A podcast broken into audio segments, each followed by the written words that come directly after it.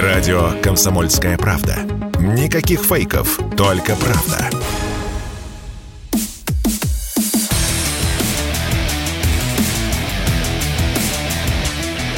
Программа с непримиримой позицией. Утренний Мардан. Всем здравствуйте! В эфире радио «Комсомольская правда». Я Сергей Мардан. Подписывайтесь на YouTube-канал Мардан 2.0, подписывайтесь на телеграм-каналы Мардан и Русский доллар. Так, ну что, еще один хороший день. Сегодня не про бомбежки. Ночь прошла относительно спокойно. Не знаю, почему, может быть, наши разведчики, так сказать, э, проверяют цели указания, вот, смотрят, что, в общем, совсем можно вычеркнуть из списков, что нужно будет добить, дополировать. А, но я про другое. Я про другое.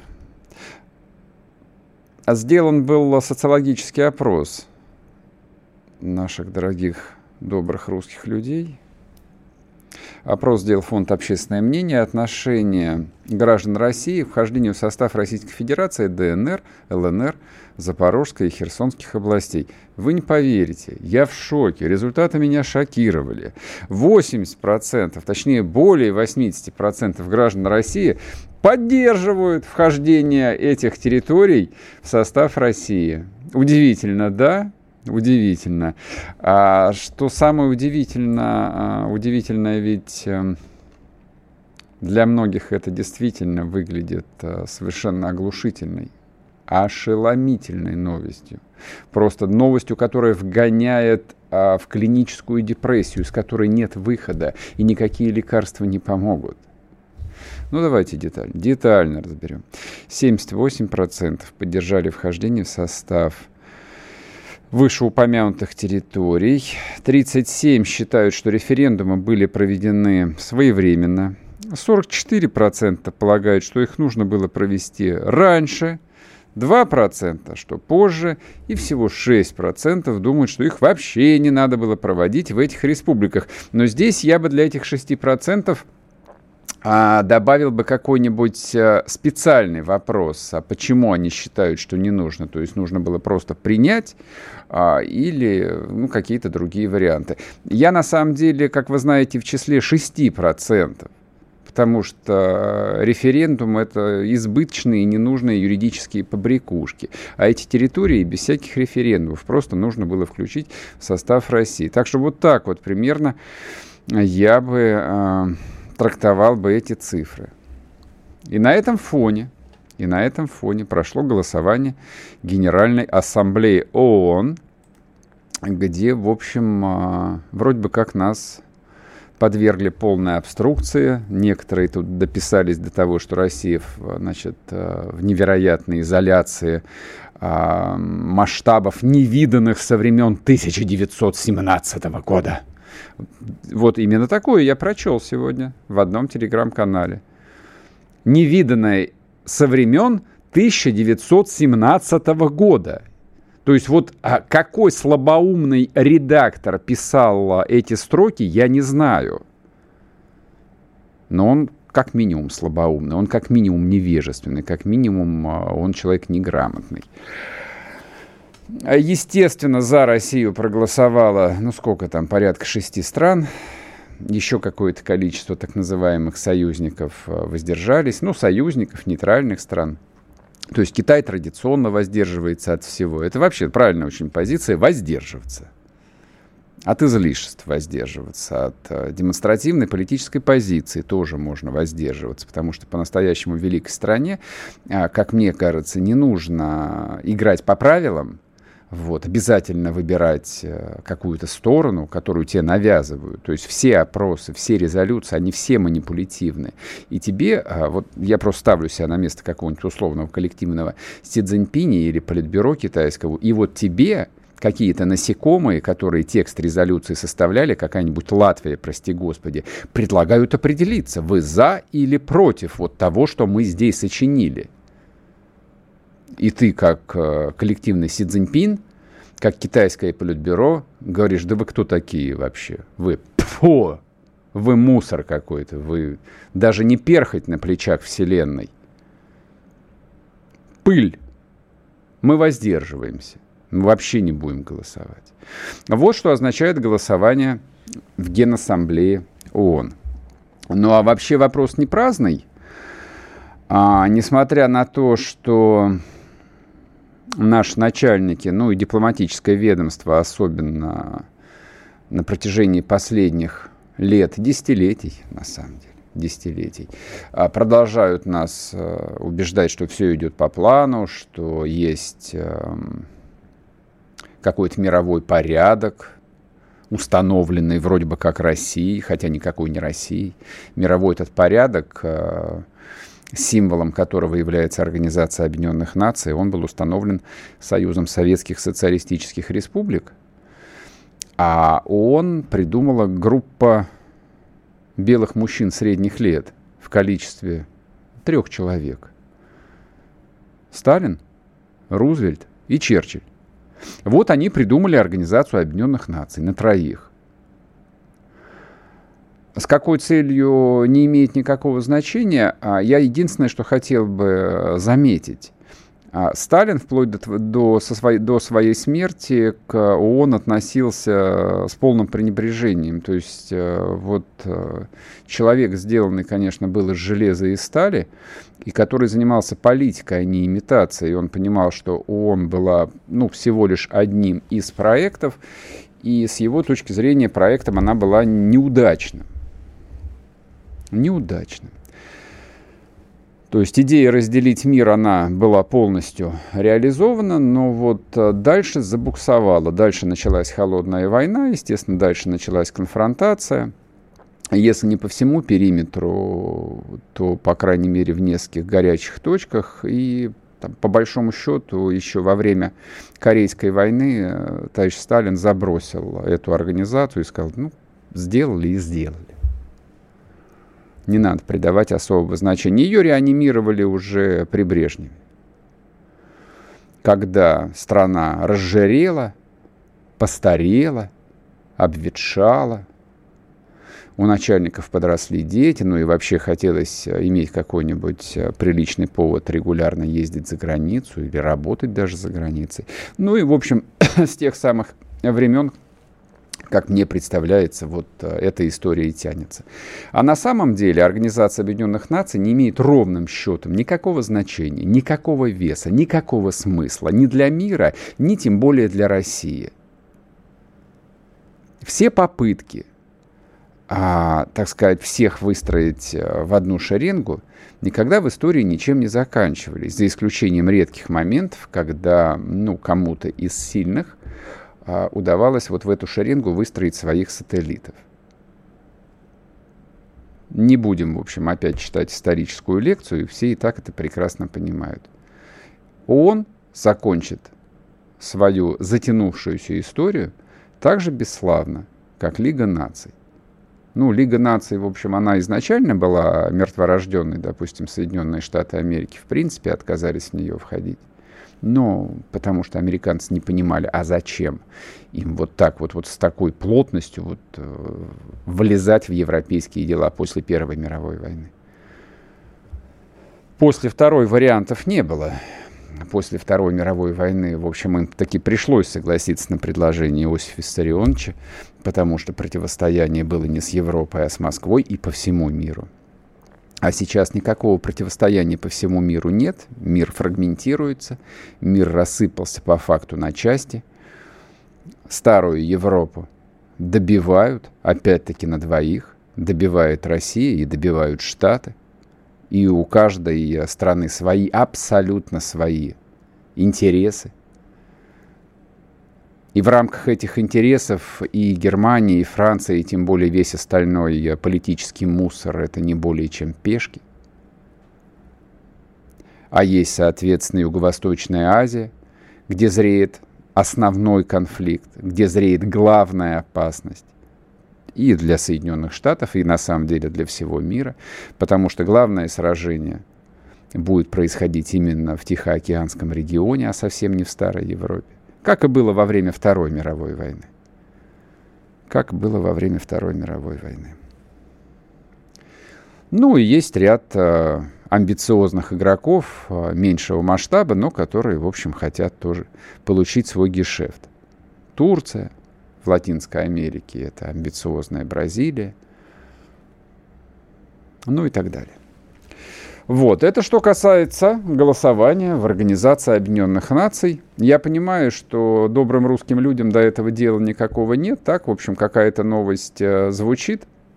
Но мне кажется, это довольно важная новость и важное голосование. Нет, конечно, наша дипломатия здесь вчастую проиграла.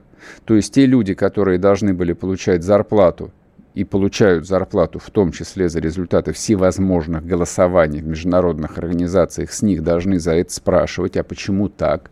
Почему, а, простите меня, да, даже, даже а, так называемый э, исторический союзник России Сербия проголосовала против России. Это что это за союзник такой? Ну, по большому счету это ничего не меняет. Международная политика делается совершенно в других местах, другими инструментами, а совсем не поднятием бессильных, э, холеных ручек каких-то странных людей, выбравших для себя такую нелепую профессию под названием дипломатия. Продолжим после перерыва. Радио «Комсомольская правда». С нами теплее.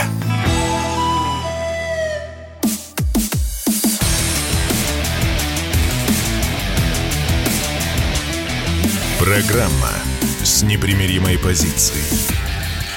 Утренний Мардан. И снова здравствуйте. И снова в эфире радио «Комсомольская правда». Я Сергей Мордан. К нам присоединяется Владимир Рогов. Вот а, коллеги мои пишут неправильно должность член Главного совета военно-гражданской администрации Запорожской области, а я так понимаю, что Владимир Валерьевич теперь заместитель губернатора Запорожской области. Владимир, я угадал? Нет, не угадали, я не зам губернатора, я глава движения «Мы вместе с Россией». Так, поправочку внесем.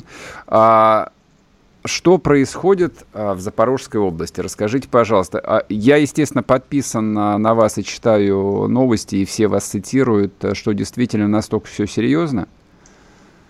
Ну, э, э, на мой взгляд, да, по той простой причине, что вот буквально вчера была очередная попытка Э, прорыва э, в районе Полог. То есть опять сунулись, ну, уже ближе к вечеру были боевые. Слава богу, наши ребята все отбили, все хорошо, все под контролем. Но сам факт того, что по-прежнему все продолжается и по-прежнему эти черти пытаются пробиться, ну, сомнений нет, нет никаких. И опять же, пользуясь вашим эфиром, хочу отметить, что всегда они стараются это сделать максимально в привязке к каким-то важным датам в нашей истории, а для Запорожского края, для Запорожской области такие даты буквально вот наступают завтра. То есть завтра у нас день освобождения города от немецко-фашистских захватчиков, завтра у нас э, и Покрова Пресвятой Богородицы, большой православный праздник, угу. очень, очень почитаемый именно в наших краях. И э, завтра же у нас День Запорожского казачества. Это тоже очень важная дата, ну, потому что казаки были русскими рыцарями, была русская само, э, самоидентичность и так далее. Но тут надо понимать, что помимо вот этих светлых э, дат, есть очень большая мерзость, э, которая приходится на 14 октября, это день создания АУНУПА, вот этой организации украинских националистов, Украинской повстанческой армии, ну, таких подонков, которые служили Гитлеру. Угу. Вот именно эти все Бандеры, Шухевич и прочая вся вот эта, извините, срань, вот она как раз к этому имеет отношение.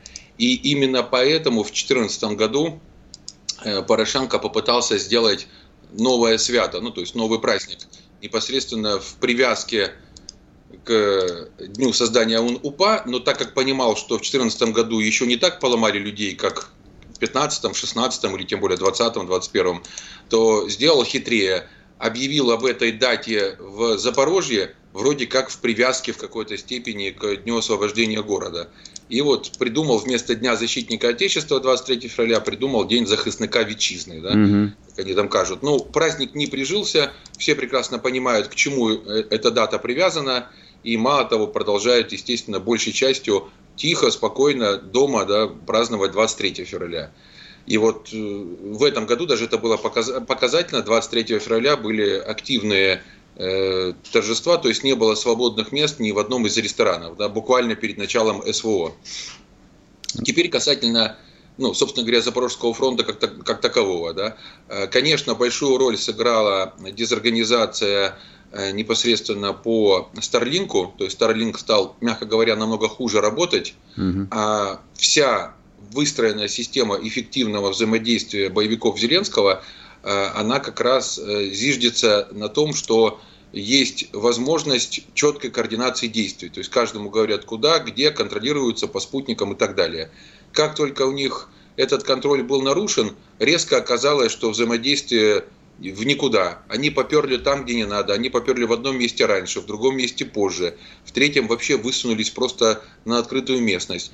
Э, в четвертом, да, как в случае города Запорожья непосредственно, просто э, вот эти ССОшники, я у вас в эфире по утру как раз рассказывал о том, что свыше 450 боевиков вернулись из Британии, пройдя обучение и занимаются тем, что тренируются по форсированию Днепра, взятию плацдарма и захвату э, объекта техногенного происхождения угу. каковым, ну, крупного объекта техногенного происхождения, каковым, естественно, является атомная станция.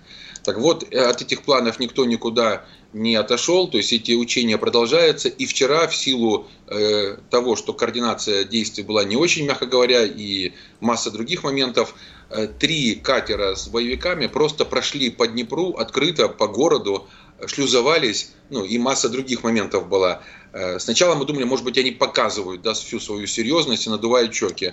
Но на это не похоже, потому что у них база находится на, на Запорожском судоремонтном заводе, угу. около, кстати, центрального городского парка э, Дубовая роща, где уже 150 иностранных боевиков были отправлены к Бандере, Шухевичу, Гитлеру и Муссолини непосредственно в гостинице Sunrise. То есть туда хорошо прилетела наша ракета и откалибровала их по полной. И вообще, знаете, сейчас вот среди потерь все больше иностранцев. Если мы говорим о запорожской линии боевого соприкосновения, то вот э, постоянно привозятся в городские запорожские больницы, в другие, куда успевают довести непосредственно людей, которые ранены, тяжело ранены, при этом кричат, говорят, матерятся там и жалуются на английском, на польском. Mm-hmm то есть, ну, никак не на русском, потому что любой украинец политический, когда ему плохо, да, или когда ему хорошо, всегда говорит на русском. Да и когда он сам, он говорит на русском.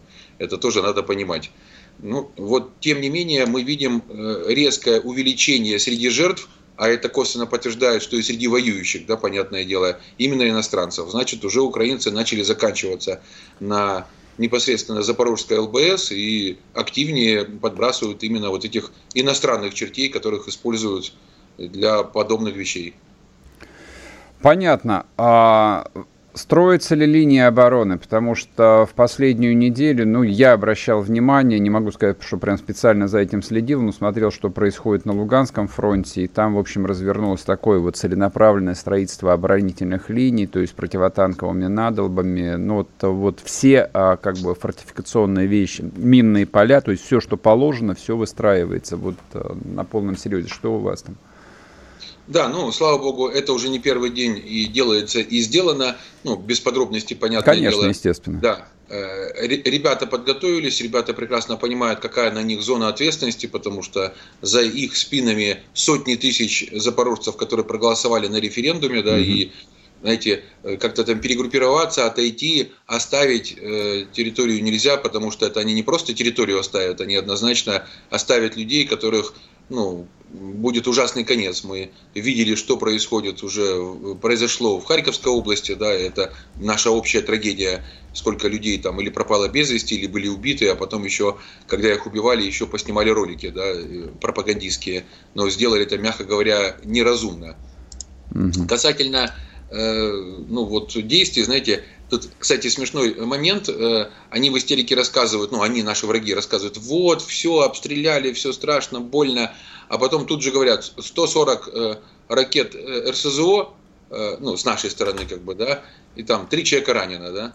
Ну, почему mm-hmm, так? Mm-hmm. Да потому что о потерях боевиков они молчат, у них же всегда вот э, был такой персонаж, говорил, потерь нет, да, то есть нет потерь, потерь нет, ну, он уже потом самозастрелился, да, ну, или вы, выпилился, да, как говорится, вот лучше бы он это раньше сделал и войну не разжигал угу. с той стороны, то есть, ну, вот подобные вещи как бы происходят э, стабильно, да, когда там 50-70 там снарядов или ракет, но потерь нет, потерь нет, все хорошо, ну, пусть, пусть, пусть вот таких потерь нет, будет побольше, да, то есть тогда никого и нет, э, и не будет на нашей земле. Кстати, еще немаловажный момент, который надо проговорить, это то, что сейчас постоянно идет сброс э, воды э, непосредственно по каскаду гидроэлектростанций вот то, то, о чем я тоже предупреждал уже в эфирах, но он идет все время повышающий, то есть вода на несколько метров уже поднялась. Зачем это делается? Они таким еще хитрым способом пытаются затопить или разрушить фортификационные укрепления, которые находятся на берегах Днепра, прежде всего около атомной станции, потому что там и заминировано, и заборы, и колючая проволока и прочее. Понятно, если на несколько метров вода поднимется, то можно над этим всем проплыть, по, по сути, просто на лодке, да, и уже высаживаться в другой части. То есть тут несколько сценариев, которые активно действуют. Кстати, еще немаловажный момент. А, вот ДРГ приобрели новую форму. Это как бы не ДРГ внешне и формально, да, а просто информаторы сил национального сопротивления – у них тоже старлинки, тоже вот интернет, да, который в любом месте можно выйти и э, шарятся по всей освобожденной территории и сразу же передают данные о местонахождении пунктов управления, огневых позициях и прочих вещах. Вот буквально вчера у нас были там небольшие ну, боевые действия, да, перестрелка в Энергодаре Э, недалеко от атомной станции, когда они с берега подошли, две лодки. Угу. Почему? Это были разведчики, задача которых была определить, где на берегу есть места, куда они могут высадиться так, чтобы э, наши их не заметили. Но они прям, прям наткнулись на наш опорный пункт, и сразу они открыли огонь. Ну, естественно, мы в ответ, несколько бандерологов отправились в Бандере, остальные на лодках, там зализывая раны, ушли. Э, и поэтому крайне высока сейчас вероятность заброски диверсионных групп, штурмовых, э, вот именно вот этих ССОшников, морской пехоты и так далее. Э, Причем надо понимать, что это и Никополь, и Марганец, то есть и Золотая Балка, то есть это побережье достаточно широкое, откуда они уходят да, и приходят. Катера быстроходные, тихие, не всегда можно визуально это определить, но понятно, объемы должны быть колоссальные для того, чтобы контролировать вот эти сотни квадратных километров э, водной глади, да, где кто mm-hmm. находится и куда выйти. То есть там целую армию можно держать на берегу, и все равно этого будет недостаточно. И вот то, что Каховское водохранилище э, идет массовый сброс воды, это лишний раз подтверждает, что прибрежные заграждения явно хотят или разрушить, или еще какие-то действия сделать. Плюс не забывая сверху, да, если мы посмотрим. Понял. Владимир, уходим мы на новости. Спасибо вам большое, что рассказали. Вот, будем поддерживать связь. Владимир Рогов был с нами. Не уходите, продолжим после перерыва. Программа с непримиримой позицией. Утренний Мардан. Радио «Комсомольская правда». Мы быстрее телеграм-каналов. И снова здравствуйте, и снова в эфире радио «Комсомольская правда». Я Сергей Мордан, трансляция YouTube канал Мордан 2.0. Подписывайтесь, идет трансляция в телеграм-канале Мордан. К нам присоединяется специальный корреспондент «Комсомольской правды» Дмитрий Стешин, телеграм-канал «Русский Тарантас». Обязательно подпишитесь, если вы еще этого не сделали. Дим, привет тебе. Доброе утречко. А, ну, слушай, все идет своим чередом. Мы тут два дня праздновали, наконец, э, громкую победу, день рождения генерала Суровикина. У нас теперь есть свой генерал Армагеддон, а не бабушка с красным флагом, что меня невероятно радует. Наконец, вот лично я обрел э, образ настоящей э, победоносной войны. А, хохлы немножечко приуныли, но читаешь, допустим, новости и понимаешь, что вот праздники остались в прошлом, нужно, в общем, возвращаться в привычную взрослую жизнь. А 10 тысяч украинских солдат сегодня закончили военную подготовку в Великобритании и теперь возвращаются на Украину. Отмечается, что это уже вторая группа военнослужащих. Вот такой вот э, сухая, коротенькая новостюшка, которую ну, никто и не заметил. Скажи, пожалуйста, а подобного рода вещи, вот замечаются ли они в Донбассе? А, соответственно, вот эти подготовки подготовленные в Польше или в Британии солдаты, отличаются ли они от обычных частей. Вот что военные говорят по этому поводу, по поводу подготовки украинской армии?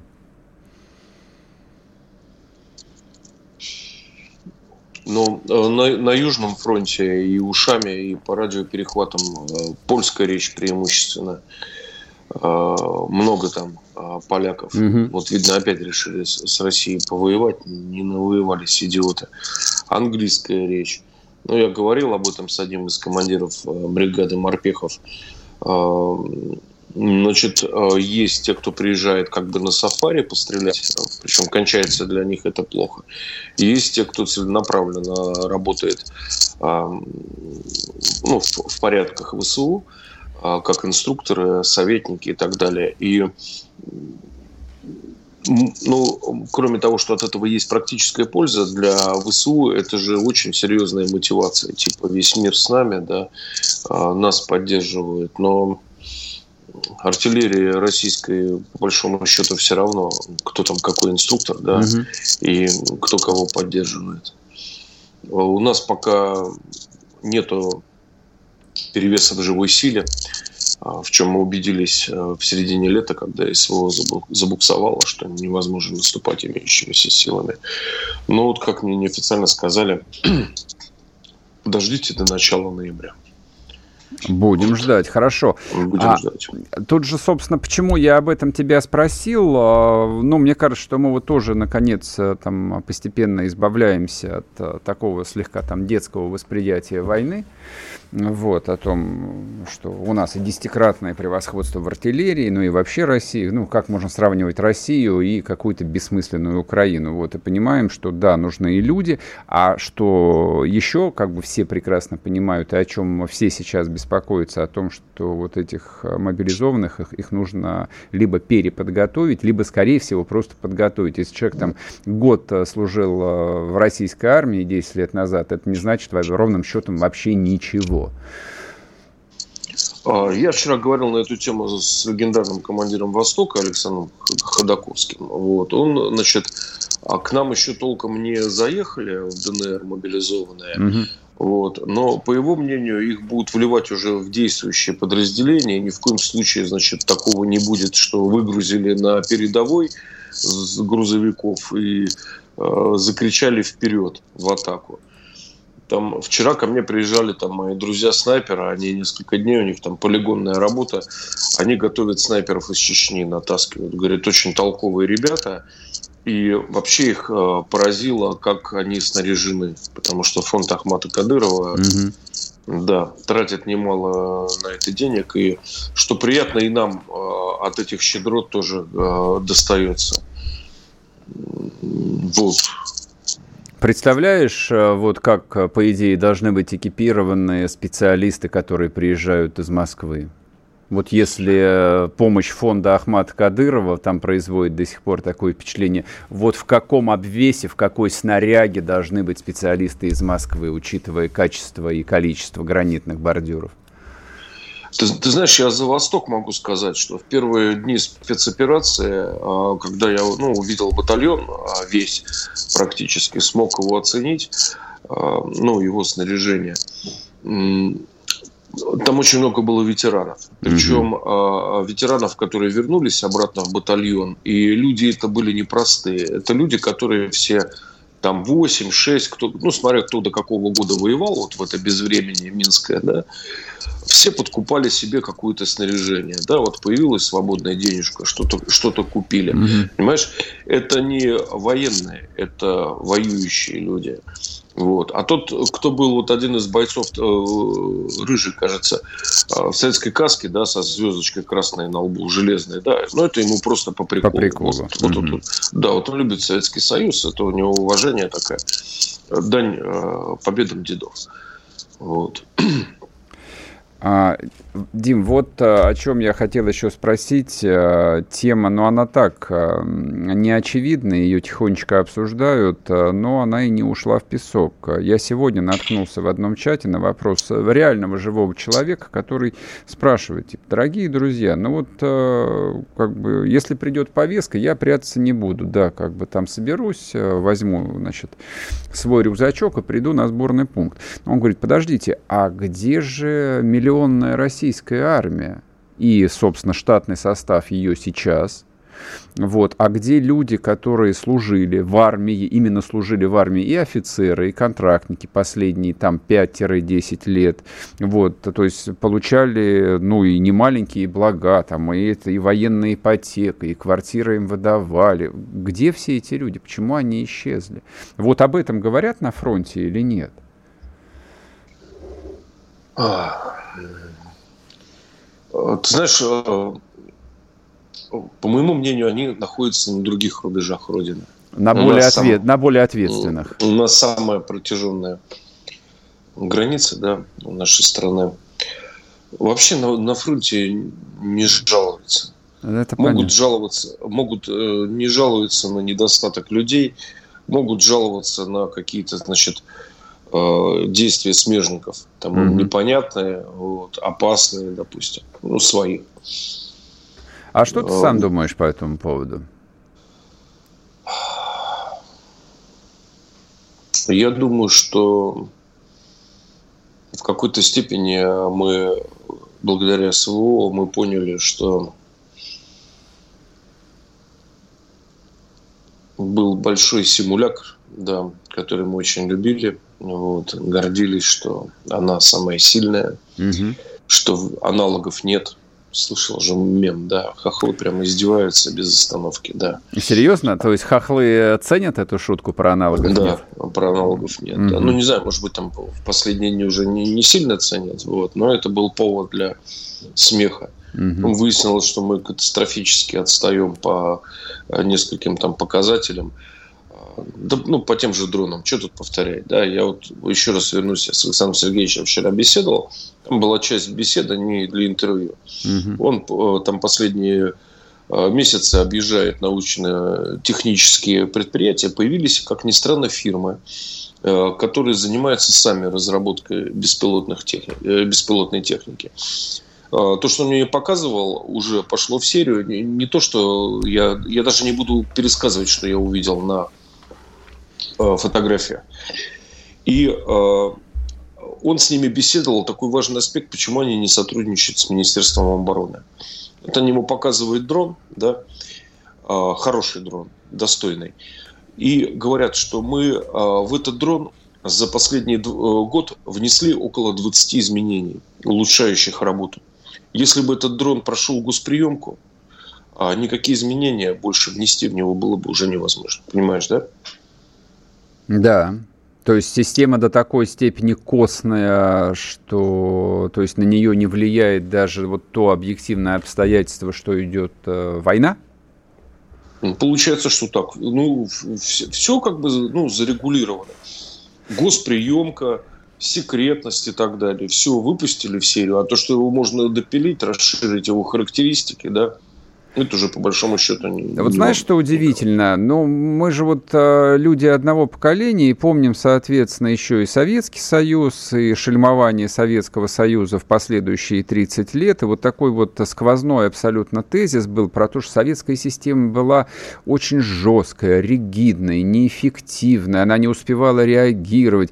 А я вот обращаюсь как бы там к истории, вот как эта костная система реагировала на все в 30-е годы, в начале 40-х. Во время войны, насколько быстро принимались решения.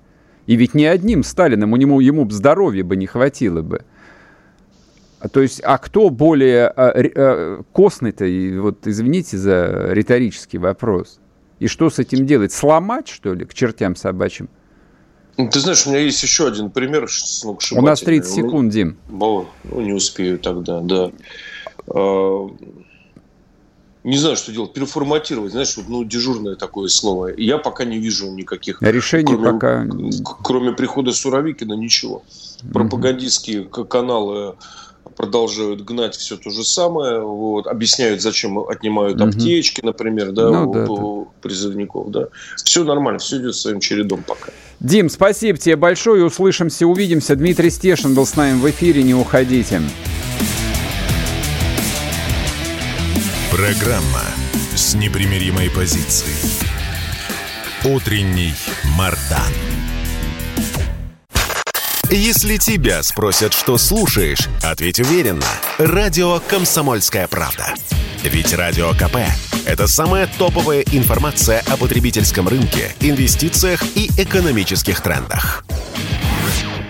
И снова здравствуйте, и снова в эфире радио «Комсомольская правда». Я Сергей Мордан. Сейчас э, я очень хотел поговорить об очень важных и довольно тревожных новостях, которые вчера опубликовала ФСБ а, и по взрыву на Крымском мосту, а также, что еще более а, невероятно, это задержание украинского диверсанта с грузом ракет «Игла» переносные системы ПВО. Поговорим об этом с Александром Михайловым, генералом ФСБ в отставке. Александр Георгиевич, здрасте. Здравствуйте. Слушайте, ну это, в общем, мне кажется, за гранью вообще всего того, что мы могли себе представить до 24 февраля. А как вы полагаете, вот люди, которые принимали решение о подготовке вот этих вот закладок а, в виде ПЗРК «Игла», ну и, соответственно, атак а, на гражданские самолеты в Москве, они вообще рассматривали возможные последствия этого, как вы думаете? Вопрос риторический, я понимаю, но тем не менее, начнем с него. Их мало интересует последствия, их интересует процесс. Поэтому они, так сказать, достаточно отвязно себя ведут, не только да, за пределами России, но и пытаются также себя вести на территории России. Сегодня неограниченное количество, я так полагаю, у них живой силы, которые может здесь осуществлять э, различного рода диверсионно-террористические акты. Мы видим, как э, с доброй душой и чистым сердцем мы принимали беженцев сюда, в потоке беженцев, безусловно, были э, персонажи специально обученные, mm-hmm. которые готовы осуществлять любые акции, не только, так сказать, вот такого э, массированного террора, но и могут осуществлять акции индивидуального террора. Это совершенно очевидно. Плюс ко всему, конечно, э, расчет идет еще на э, некие такие маргинальные круги внутри России. Если внимательно посмотреть прошлые, э, допустим, за позапрошлый год, э, предыдущие года, э, информацию Генеральной прокуратуры по статистике, вот, скажем так, сказать, экстремистских, террористических проявлений на территории России, у нас же все время это росло. Угу. Даже своя внутренняя вот эта вот оппозиция, будем так ее называть, или что там, внутренние эти террористы потенциальные, у нас возрастало количество совершенных и предотвращенных терактов, росло э, число э, экстремистских проявлений. Это все было официальная статистика. И мы об этом говорили тогда с тревогой. Сегодня плюс еще, плюс еще один очень важный такой кислотный фактор – это Украина. Поэтому я думаю, что нам сегодня, конечно, надо мобилизоваться. Я имею в виду не специальные службы, они работают, ну, прям скажу, так сказать, в запредельном режиме, mm а вот э, мобилизоваться и обществу. Потому что без нас, без общества специальные службы э, лишены информации такой упреждающего характера. Потому что тут они видят, а тут они не видят и даже не подозревают, что вот тут вот что-то может быть. А что бы вы порекомендовали бы? Ну вот, чтобы этот совет мобилизоваться не был просто декларацией, э, как, что? Вот на что обращать внимание там обычному обывателю? А, вы знаете, давайте начнем не с обывателя. Давайте начнем все-таки говорить с местной властью. Угу, начнем угу. с этого. Потому что э, обыватель, он, он обыватель, он готов, так сказать, даже помогать, но его каким-то образом надо, как у нас говорят, канализировать. То есть создать ему условия э, для того, чтобы он э, влился в этот процесс э, такой неформального участия в обеспечении правопорядка и безопасности. Конечно, опыт Советского Союза нам не всегда, так сказать, пригодится, но разные условия были. Но я хотел бы заметить, ведь в Советском Союзе было огромное количество и добровольных народов, членов добровольных народных дружин, mm-hmm. были комсомольские оперативные отряды. Все это строилось сверху.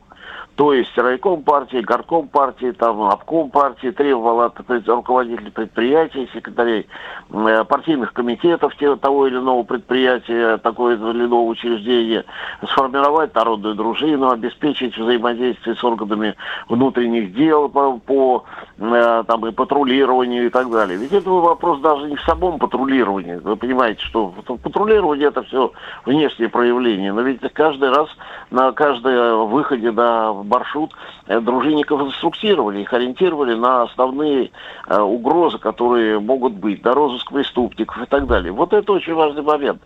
Потому что просто так, ну, конечно, наш народ в состоянии сам э, самоорганизоваться. Но для этого нужно было что-то такое произойти. Ах, вспомните взрывы на Каширке. И жители этих домов, не только этих домов, вообще московских домов, стали организовывать э, такие дежурные бригады, которые э, дежурили в подъезде, около домов, патрулировали вокруг, выявляли подозрительных лиц, не допускали, так сказать, там какой-то завоза каких-нибудь там мешков с чем-либо и так далее. Дело, вот это да. очень важный момент, mm. понимаете, да?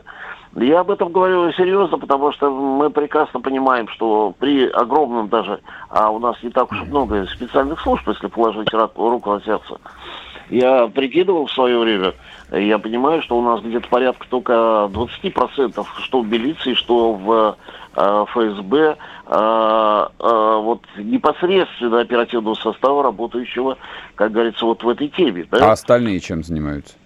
Но остальные это очень важные подразделения, тоже они обслуживающие подразделения. Это и технические подразделения, это и э, там каких-то э, учетные подразделения. Это очень важно. Они должны как бы вот так соотношение такое должно быть. Угу. Но все равно количество оперативных работников на душу населения, как говорится, внутри системы не очень высокое несмотря на то, что мы можем, конечно, к этой категории относить там участковых и э, инспекторов ПДН, но это все равно, это все равно это не, не агентурная работа, понимаете?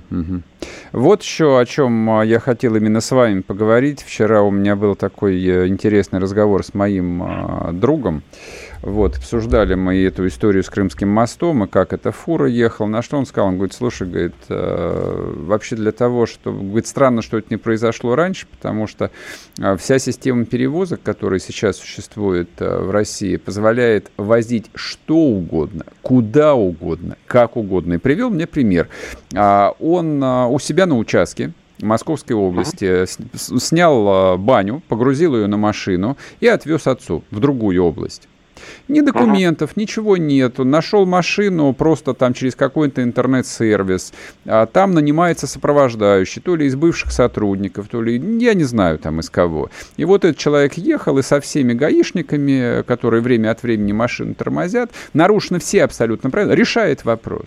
Решает вопрос. Это Московская область и близлежащая область 2022 год вот с этим что делать? Какие здесь оперативные работники нужны? Это просто Ой, выверну, вывернуть смотри... наизнанку всю систему дорожной полиции надо для начала. Ну, для начала нам нужно вообще навести порядок в этом. Вот смотрите, человек, который, так сказать, занимается дальними перевозками, да, имеет у него свой, имеет он свой частный автомобиль для больших, э, для дальних э, грузоперевозок, так, дальнобойщики такие, да. Угу. Он заходит на сайт, он определяет маршрут, вернее, указывает, э, заходит на сайт соответствующий, э, э, соответствующий, закладывает, откуда он едет и куда он едет. Э, ему подбирают груз, он пригоняет машину. Э, значит, машину загоняют, машину грузят, ему дают докладные документы, он даже не видит, что туда грузит, потому mm-hmm. что на территории базы его даже водители не запускают. Он садится в машину и поехал. У него сопроводительные документы, у него в машине лежит груз.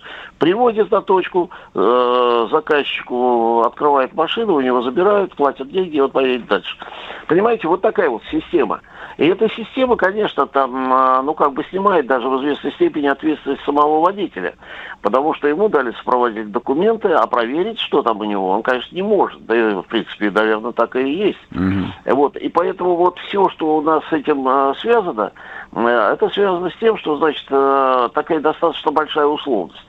У нас ведь очень часто мы, когда сталкиваемся, ну не сталкиваемся, а вот я в свое время служил в дарк-контроле, да, мы же э, в рамках федеральной целевой программы поставили на некоторые э, таможенные посты, по-моему, 12 вот таких установок, позволяющих выявлять там чего-то, да, угу. вот эти вот финедовские всякие штуки.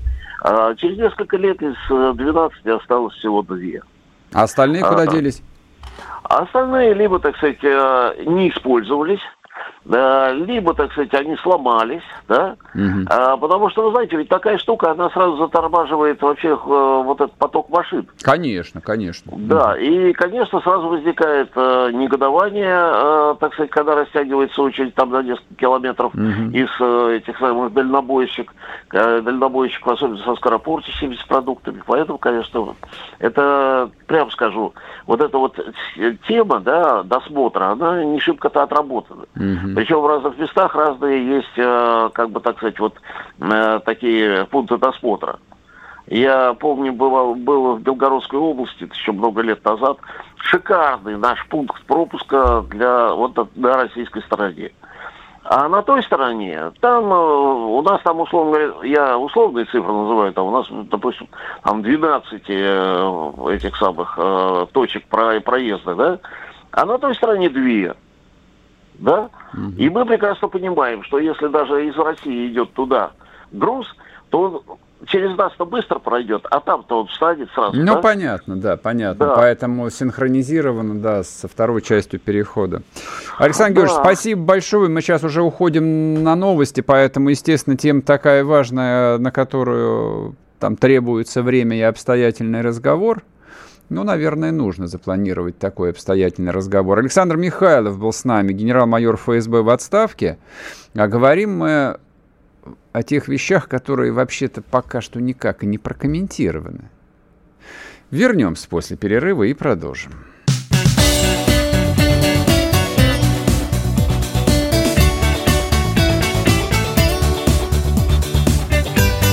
Осень на радио «Комсомольская правда».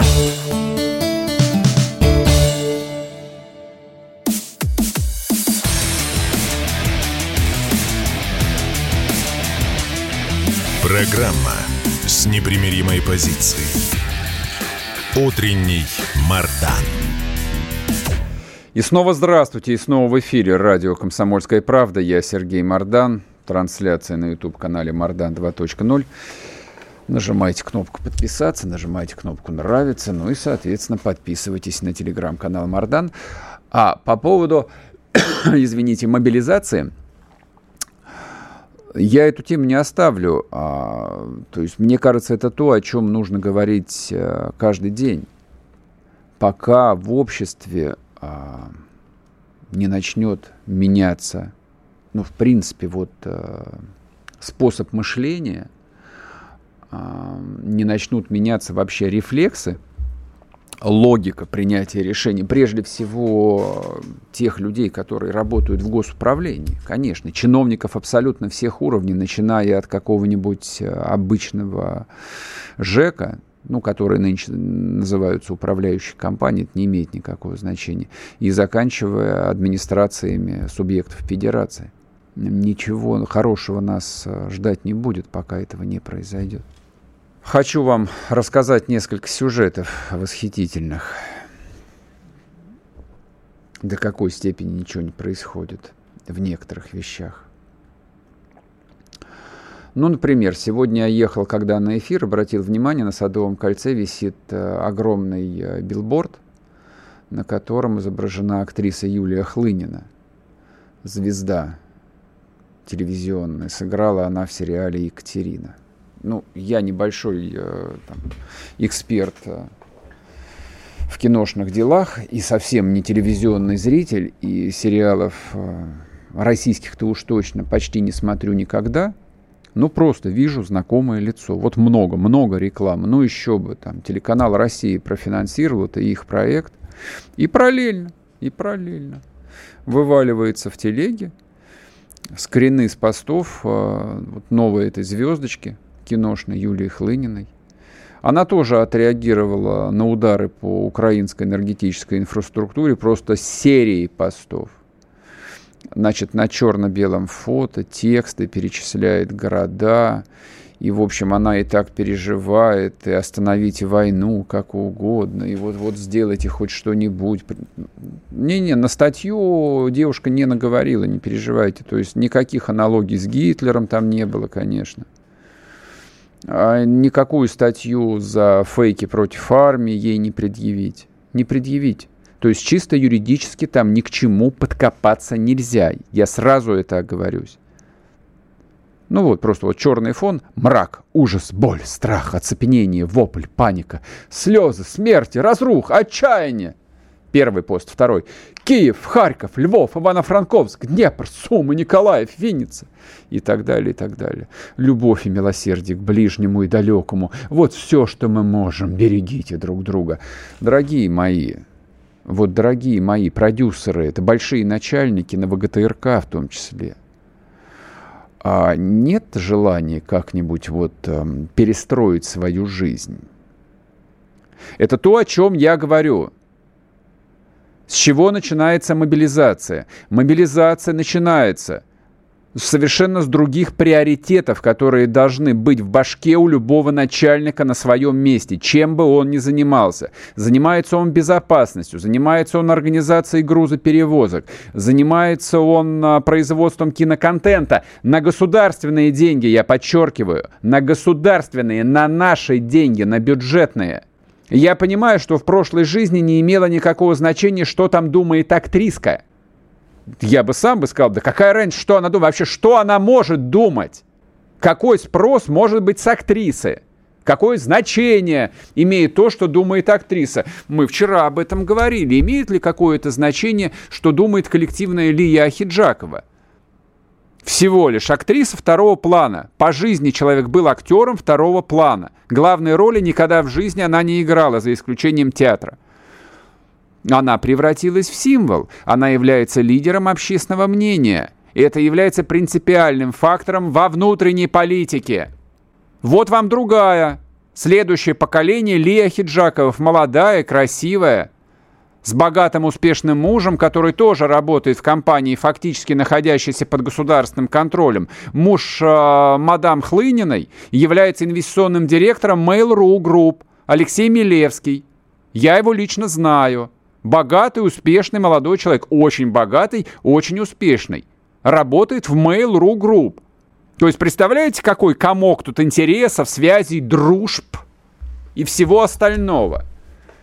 И вот эта вот звезда большого сериала, гигантского проекта, вышедшего на государственном телеканале, позволяет себе такое. Она позволяет себе такое – знаете, почему глупая актриса позволяет себе такое? Потому что нет механизмов пока что, они не выработаны, которые бы на уровне рефлекса срабатывали бы в голове вот этой симпатичной, глупой молодой женщины, просто вот как рефлекс, как инстинкт. Вот потянулась рука, а, значит, к айфону, чтобы написать вот этот вот бред. И тут же укольчик, электрический разряд. Не делай этого ты останешься без работы на всю оставшуюся жизнь.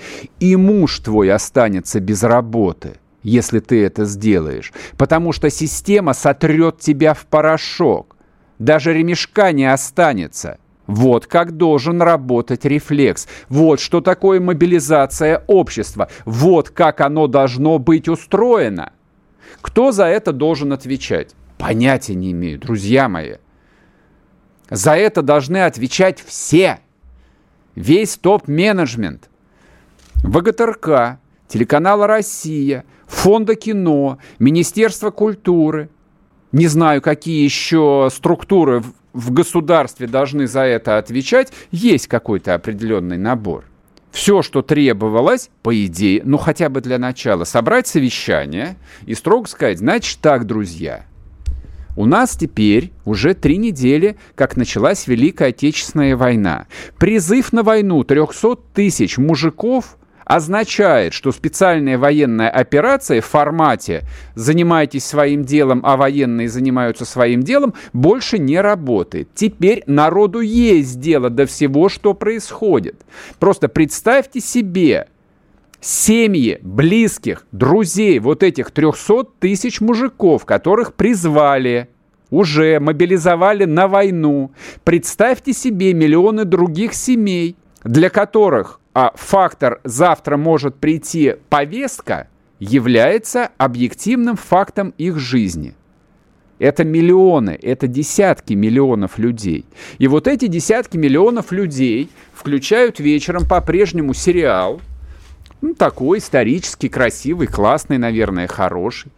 А потом они читают в новостях, что главная исполнительница главной роли в этом сериале, вот эта вот звездочка, Юлия Хлынина, переживает за хохлов, который считает вот э, ужасным не убийство пятерых э, русских людей на Крымском мосту украинскими диверсантами – а считает трагедией, а, наконец-то, ответный удар России по украинской энергосистеме, вот они что должны думать, они как должны себя ощущать, какие эмоции в них это должно вызвать. Я вам скажу, какие эмоции в них это не то, что должно вызвать, а вызывает.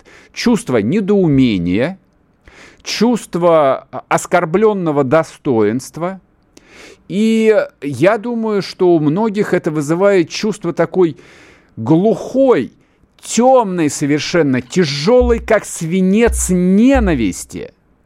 Нет, не к актрисе Юлии Хлыниной, она для них не более чем лицо с экрана, а к тому, что они называют властью, которая не исполняет свои обязанности, к системе, который не исполняет свои обязанности, в которой по-прежнему, это 7 месяцев прошло, не работают обычные биологические рефлексы, когда тебе делают больно, когда тебя ширяют в бок шилом, ну, ты защищаешься, ну, инстинктивно бьешь нападающего.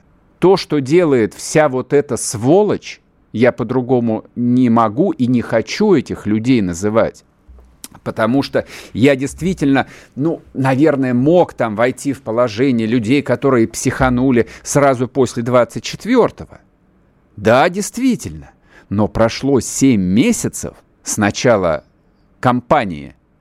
Три недели, как началась война, потому что война началась именно с момента мобилизации – Поэтому человек, который позволяет это делать себе сейчас, это открытый, осознанный враг. Это тот самый, кто бьет тебя за точкой в почку.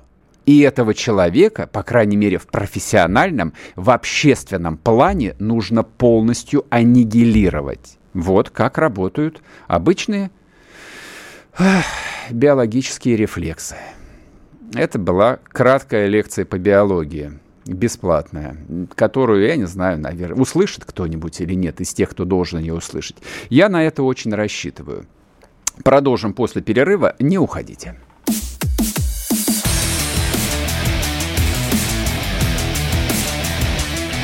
Программа с непримиримой позицией. Утренний Мардан.